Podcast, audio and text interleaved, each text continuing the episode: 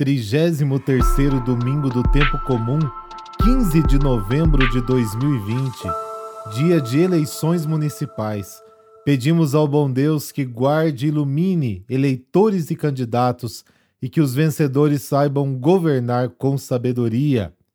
Hoje também é dia da padroeira aqui da nossa paróquia, Nossa Senhora do Rocio. No final deste podcast, você vai conhecer um pouco da história dela. Vamos para a frase de hoje. O pensamento é de Santo Ambrósio. Abre aspas. É a cruz de Cristo que alivia o sofrimento de todos os homens. Fecha aspas.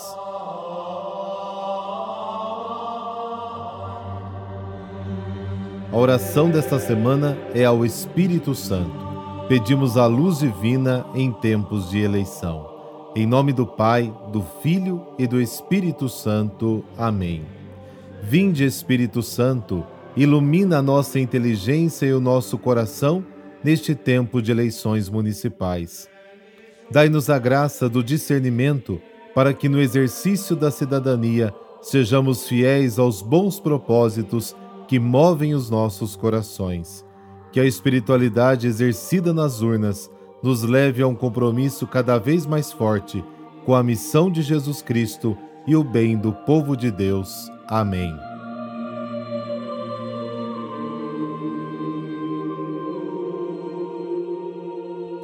Hoje vamos meditar a parábola dos talentos que traz os temas muito importantes e atuais, os dons que cada pessoa recebe e a atitude diante de Deus que pede conta do nosso agir.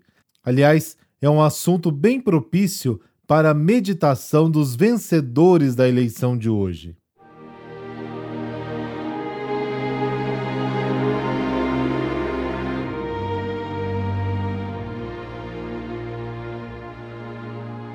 Mateus capítulo 25, versículos de 14 a 30. Naquele tempo, Jesus contou esta parábola a seus discípulos. Um homem ia viajar para o estrangeiro chamou seus empregados e lhes entregou seus bens. A um deu cinco talentos, a outro deu dois e ao terceiro um, a cada qual de acordo com a sua capacidade. Em seguida viajou. O empregado que havia recebido cinco talentos saiu logo, trabalhou com eles e lucrou outros cinco.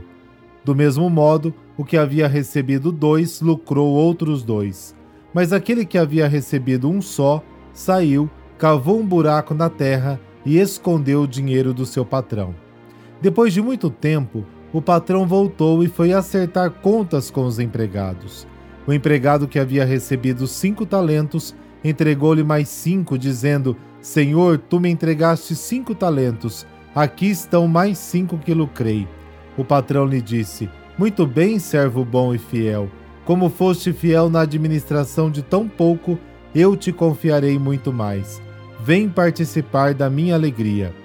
Chegou também o que havia recebido dois talentos e disse: Senhor, tu me entregaste dois talentos, aqui estão mais dois que lucrei. O patrão lhe disse: Muito bem, servo bom e fiel. Como foste fiel na administração de tão pouco, eu te confiarei muito mais. Vem participar da minha alegria.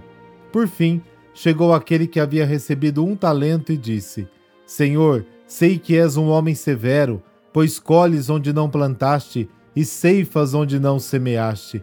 Por isso fiquei com medo e escondi o teu talento no chão. Aqui tens o que te pertence. O patrão lhe respondeu: Servo mau e preguiçoso, tu sabias que eu colho onde não plantei e que ceifo onde não semeei? Então devias ter depositado meu dinheiro no banco para que ao voltar eu recebesse com juros o que me pertence. Em seguida, o patrão ordenou: Tirai dele o talento e dai-o àquele que tem dez, porque a todo aquele que tem será dado mais e terá em abundância, mas aquele que não tem, até o que tem lhe será tirado. Quanto a este servo inútil, jogai-o lá fora, na escuridão, ali haverá choro e ranger de dentes. Palavra da salvação Glória a vós, Senhor.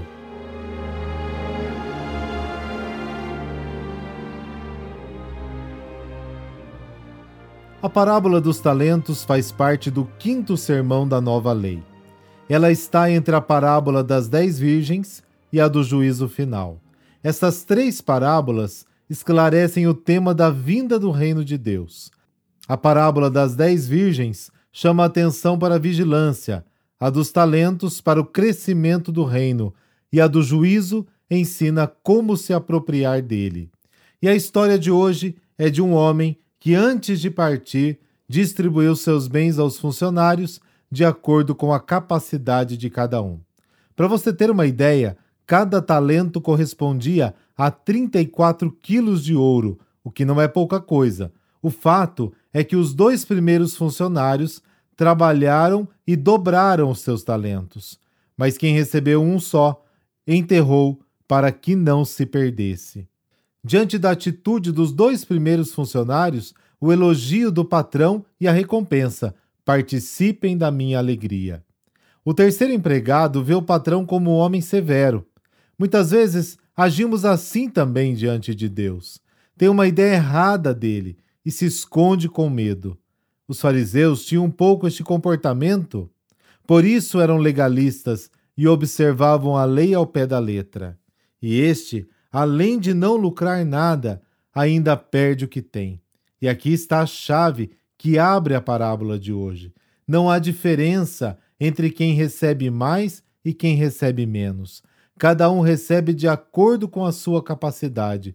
O que importa é que o dom seja colocado a serviço do reino e que cresçam os seus bens, que são o amor, a cooperação, a fraternidade. O principal dessa história não está na capacidade de produzir talentos, mas indica a forma como devemos viver nossa relação com Deus.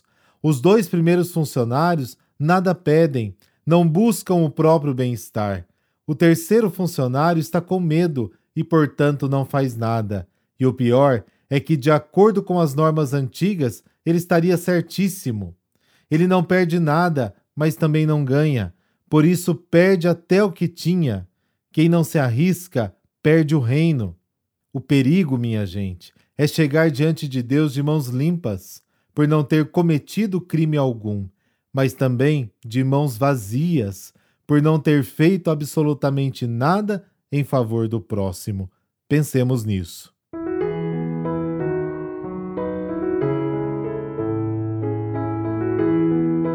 E hoje é dia de Nossa Senhora do Rocio, padroeira da nossa paróquia, padroeira do Paraná.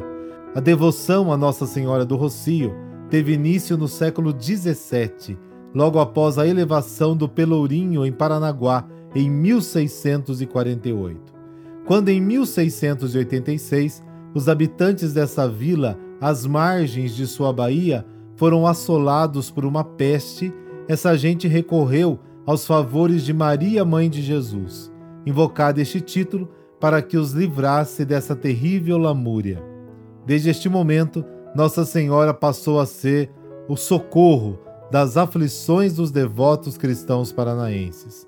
Rocio era o perímetro das vilas, onde terminava a povoação, o arruamento e começava a condensar o orvalho matutino. Rocio quer dizer orvalho em português arcaico. Nossa Senhora do Rocio é Nossa Senhora do Orvalho Matutino, Nossa Senhora do Amanhecer. A imagem da Virgem do Rocio foi encontrada numa pesca milagrosa nas redes do Pai Berê, no século XVII, na Baía de Paranaguá. A primeira igreja foi edificada em 1813 e o santuário em 1920. Devido aos muitos milagres e graças alcançadas por intercessão dela, a devoção se espalhou entre o povo do Paraná e de diversos lugares as multidões faziam romarias ao santuário da Virgem do Rocio. Assim, em 1977, o Papa Paulo VI declarou para a eternidade Nossa Senhora do Rocio como a padroeira do Paraná. Está crescendo, cada dia que passa, a devoção à Virgem e Mãe do Rocio e, consequentemente, seu santuário em Paranaguá está sendo cada vez mais visitado pelos devotos. Por intercessão de Nossa Senhora do Rocio, dessa bênção de Deus como orvalho sobre você, sobre a sua família, em nome do Pai, do Filho e do Espírito Santo. Amém.